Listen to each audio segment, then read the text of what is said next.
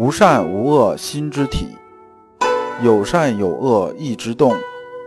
知善知恶是良知，为善去恶是格物。各位同道，大家好，我是老刘刘长志。您现在在收听的是由老刘播讲的《传习录》通俗讲解。老刘说心学，带您领悟心学入世的智慧。各位同道，大家好。今天我们继续讲解《传习录》，今天的题目是养气功夫，对应的《传习录》章节啊是幺四五、幺四六。我们还是带着问题啊来听这一讲。呃，问题有两个：一、学习圣人的气象对不对？二、我们经常心很乱，有事的时候心又很累，那这事儿怎么办？这没事心很乱，有事儿啊心里面又很累，我们平常人经常碰到，那么我们该怎么去处理？我们看《传习录》原文啊，来书云：“凡学者才晓得做功夫，便要识得圣人气象。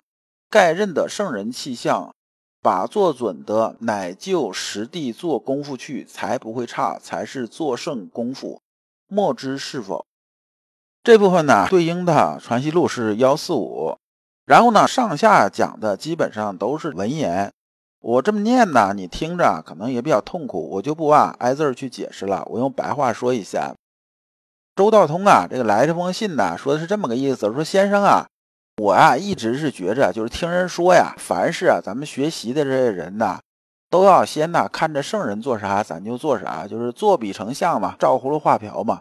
只有啊我们知道圣人气象，这个气象就是大概有表象啊，大家可以想象一下，就那么个意思啊。就只要啊跟圣人呢差不多啊，就是基本上做得老准了，那么这样才去用功夫，这个方向应该就不会差，是不是啊？学圣学应该是这样子啊，我不是特别清楚，先生啊，你能不能指点指点？周道通啊讲的是这么个意思，像我们在小时候经常碰见家长跟我们讲说，你看人家谁家谁家那孩子，你好好跟人家学一学啊，你一看见人家学习好啊，人家懂事儿。这小时候经常是被敲打的，这也是我们后来经常碰到的。比如说我们上班之后啊，单位领导跟人说：“哎，你看那个谁谁哪个部门那个小王，你看人家这工作是不是？你要跟人家学一学。”但是我们看先生啊是怎么回答这件事的。先生啊讲：“先任圣人气象，昔人常有是言矣，然亦欠有头脑。”然后往下就说啊，这段我就不念了，还是白话啊。呃，先生说的意思是说呢，说你看那个东西啊，它就是表象。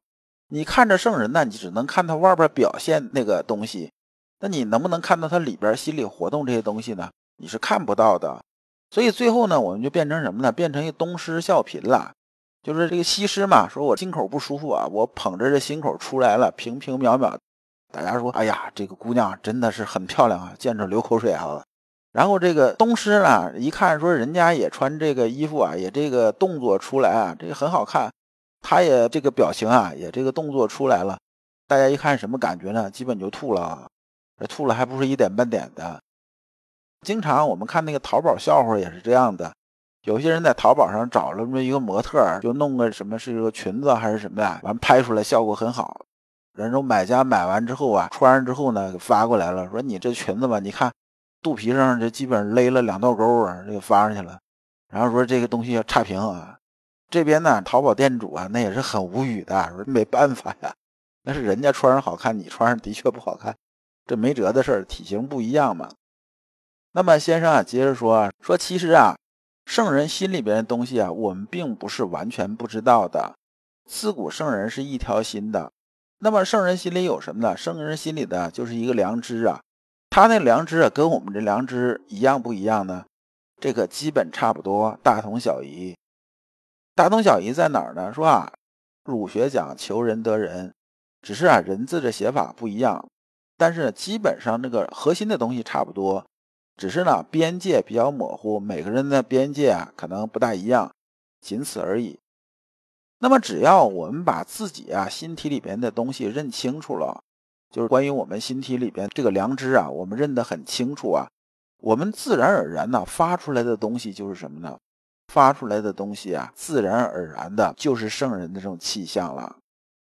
这里边啊有句题外的东西，你看《传习录》啊，是弟子们记先生说的这些话写的这封书信；而像《论语》呢，也是弟子啊记孔子说的话。那么从心学这个角度来说呢，先生其实一直是坚持啊不立文字的，开始就很坚持不立文字。不立文字这种说法是源于哪儿呢？源于啊禅宗。禅宗啊，当时也有这么一句话嘛，叫“教外别传，不立文字，直指人心，见性成佛”。特别是直指人心，见性成佛。为什么这么说呢？因为文字这个东西啊，它对信息承载这一块呢是很有局限性的。语言文字啊，它只是在传播思想意义上的一个载体，局限性实在是太大了。如果啊后边学者呢，就是靠啃书啊，靠琢磨文艺的话。很容易啊，就产生歧义，容易误导的。你比如说像基督教吧，它都是一本圣经起家，对不对？就是旧约和新约。但是现在在这世界上啊，各国承认的有名有姓的基督教流派有多少呢？有两千多个。那么两千多个呢，他们都是以啊圣经啊作为他们这个第一要点呢，最核心那种经典。只是呢，由于文字这种承载啊，翻译也好，还是字义也好吧。每个人的理解不一样，最后呢，大家解释全是圣经的东西，但是呢，越往后世走，这分歧越大。这个也就是消除语言为传播载体啊，没有办法产生的流癖。我们看《传习录》一四六，来书云：世上磨练一日之内，不管有事无事，只一意培养本源。若遇事来感，或自己有感，先上亦有觉。这一部分啊，这个来信呢，道通啊，说的是什么意思呢？道通说啊，我呀每天在心上磨练这件事儿，就是先生你跟我讲的事儿，其实我都往心里去，我在心上磨练。但是呢，我发现有个问题在哪儿呢？我闲着没事儿的时候啊，一会儿心里头冒出一个东西来，一会儿心里头冒出来的东西，私心杂念特别多。但是啊，等到有事儿的时候，忙起来又觉着什么呢？又觉着心呢特别累，累的实在是没办法。然后呢，我就在想处理事情的时候啊，每天事儿特别多。那我每天我觉得这个也时间呐精力也不够用，累的觉得精神呢完全不够用，这是不是啊？我做这个功夫啊有问题？我需不需要做调整？那么这个是我们啊经常碰见这种事情。那我们看看先生是怎么说的。先生啊先对啊道通啊做这个事情啊予以肯定，说啊在功夫上啊就说明啊你还是下了功夫的，这个事情我比较认同也比较支持。但是你有一点说的不太对啊，说凡人为学啊，终身只为一事啊，就是从小到老，从早上到晚上，不管有事没事啊，就是一个什么呢？就是一个心有良知，然后叫什么呢？叫必有是焉呢？什么是必有是焉呢？是说啊，我们这个心里边呢，它不可能静止下来，它总是在动的，只是啊，它有时候动的幅度大，有时候动的幅度小，有的时候很轻微的动。你像完全心呐，完全停下来，那是什么呢？那是行尸走肉了，干脆人已经死了，那才是这种状态。所以叫必有是焉，讲的是这个意思。那么你说这个事情啊，就说忙的和闲的这时候说是两件事啊，其实啊，它应该是一件事。必有是焉的时候吧，要记住要勿忘勿助啊，说你讲这东西是有问题的。那么作为我们常人这种心呐来讲呢，它是这样子的。就是没事的时候啊，我们啊应该常关照此心呐，兢兢业业，就像有事儿一样。有事儿的时候啊，应该把这心放下，坦坦荡荡的，就像没事儿一样。你这样的时候啊，我们的心呢才没有那么累。那么老刘把这个没事儿的时候和有事儿的时候说一下。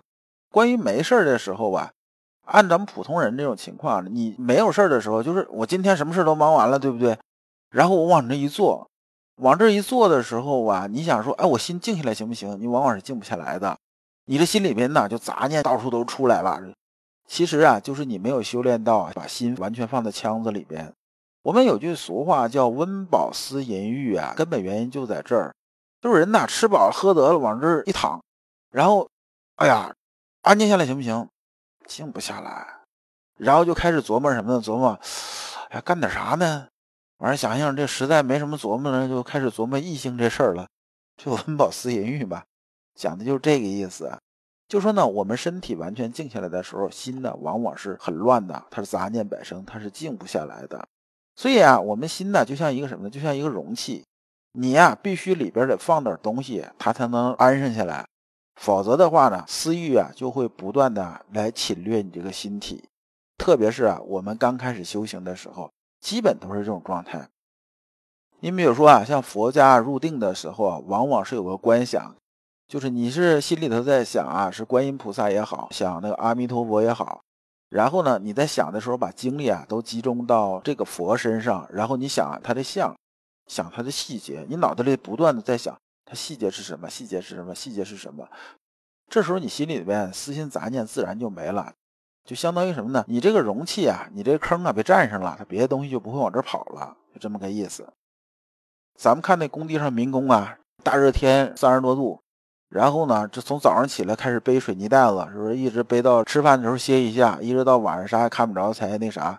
我跟你说，他在忙起来之后，他心里没工夫想事儿了，他就在想什么呢？我多扛一趟，多扛一趟，多赚点钱。他这里都是心的，反而就是静的，这就是动静之间的事儿。那么，有这么一个例子啊，说有个人呢，有这么一块地呀，这地啊总长杂草啊，他经常得去除一下草。不除草啊，这地上就草就长出来了，这也很烦呐。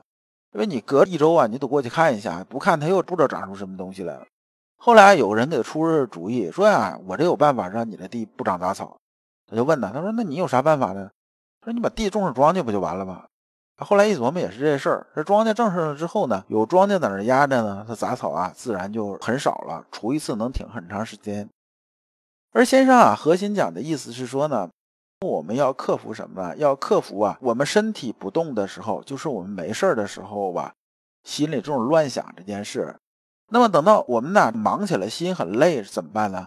心很累啊，往往啊，先生里边讲的是什么呢？讲的是毁誉得失啊，就是因为你做事情的时候总是牵扯什么呢？你的毁誉得失，也就是说啊，咱们佛教讲什么就贪嗔好恶，这意思差不多。就说你老在那考虑这个，就是你患得患失啊。患得患失，你做这事情自然就会很累。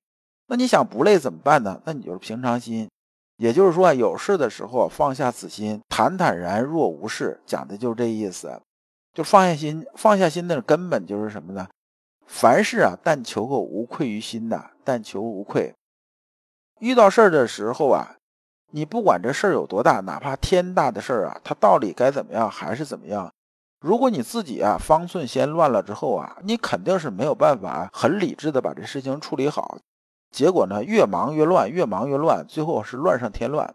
那么我们心里头做到一什么呢？做到凡事啊要讲一无愧，就算是你碰到这非常啊倒霉或者非常纠结的这种事情啊，只要你事后能反省一下，说啊我回头一想这事儿啊，我觉得问心无愧，那你心里自然就安了。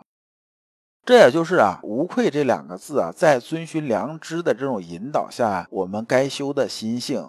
那么这一部分呢，就是先生啊，关于啊周道东啊，也是我们平常修心的人经常碰到的问题啊，予以的解答。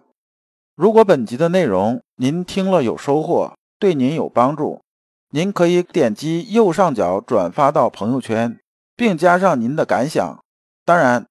如果你有什么建议，也可以在朋友圈吐槽一下，并且艾特老刘。